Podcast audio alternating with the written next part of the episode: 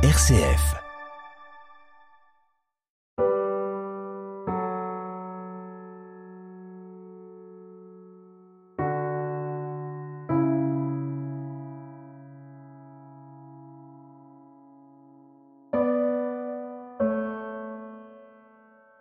En ce temps-là, les pharisiens et quelques scribes venus de Jérusalem se réunissent auprès de Jésus et voient quelques-uns de ses disciples prendre leur repas avec des mains impures, c'est-à-dire non lavées. Les pharisiens, en effet, comme tous les juifs, se lavent toujours soigneusement les mains avant de manger, par attachement à la tradition des anciens. Et au retour du marché, ils ne mangent pas avant de s'être aspergés d'eau, et ils sont attachés encore par tradition à beaucoup d'autres pratiques. Lavage de coupe, de carafe et de plats. Alors les pharisiens et les scribes demandèrent à Jésus, Pourquoi tes disciples ne suivent-ils pas la tradition des anciens? Ils prennent leur repas avec des mains impures. Jésus leur répondit, Isaïe a bien prophétisé à votre sujet, hypocrite, ainsi qu'il est écrit. Ce peuple m'honore des lèvres, mais son cœur est loin de moi. C'est en vain qu'ils me rendent inculte, les doctrines qu'ils enseignent ne sont que des préceptes humains. Vous aussi, vous laissez de côté le commandement de Dieu pour vous attacher à la tradition des hommes. Il leur disait encore, Vous rejetez bel et bien le commandement de Dieu pour établir votre tradition. En effet, Moïse a dit, Honore ton père et ta mère. Et encore, celui qui maudit son père ou sa mère sera mis à mort. Mais vous vous dites, supposons qu'un homme déclare à son père ou à sa mère, les ressources qui m'auraient permis de t'aider sont corban, c'est-à-dire dons réservés à Dieu. Alors vous ne l'autorisez plus à faire quoi que ce soit pour son père ou sa mère. Vous annulez ainsi la parole de Dieu par la tradition que vous transmettez. Et vous faites beaucoup de choses du même genre.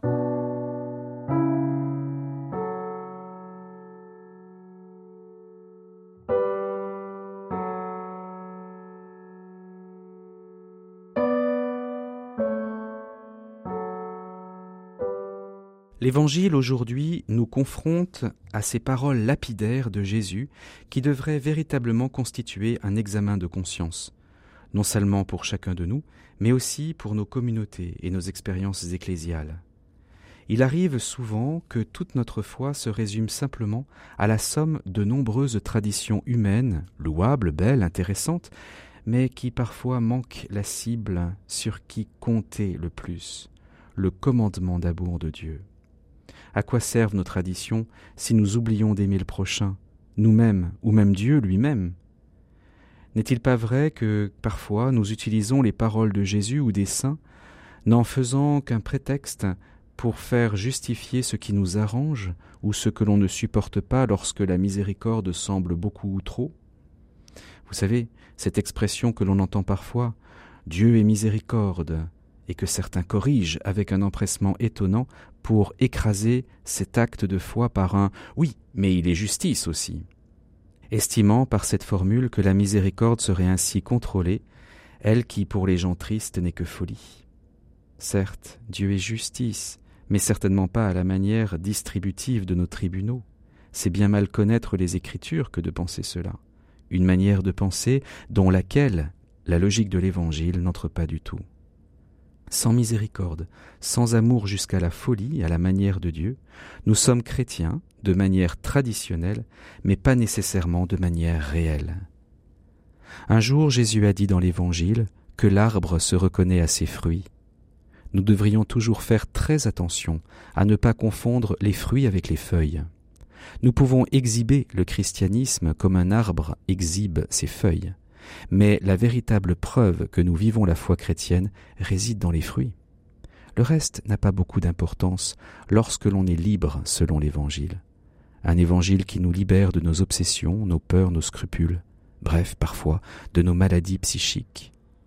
Cela entache et freine la liberté des plus petits qui confondent alors la liberté de l'Évangile avec la dureté de l'institution. Quel drame Mais gare à ceux qui en ont conscience et qui manipulent les plus faibles de cette façon, les tenant par la peur pour exercer sur eux un empire, une domination. Gare. gare.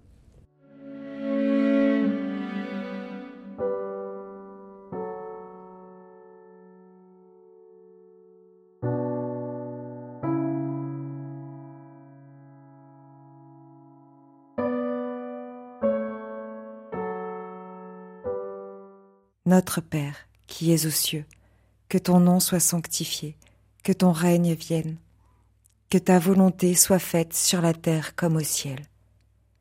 Donne-nous aujourd'hui notre pain de ce jour. Pardonne-nous nos offenses, comme nous pardonnons aussi à ceux qui nous ont offensés. Et ne nous laisse pas entrer en tentation, mais délivre-nous du mal. Car c'est à toi qu'appartiennent le règne, la puissance et la gloire pour les siècles des siècles. Amen.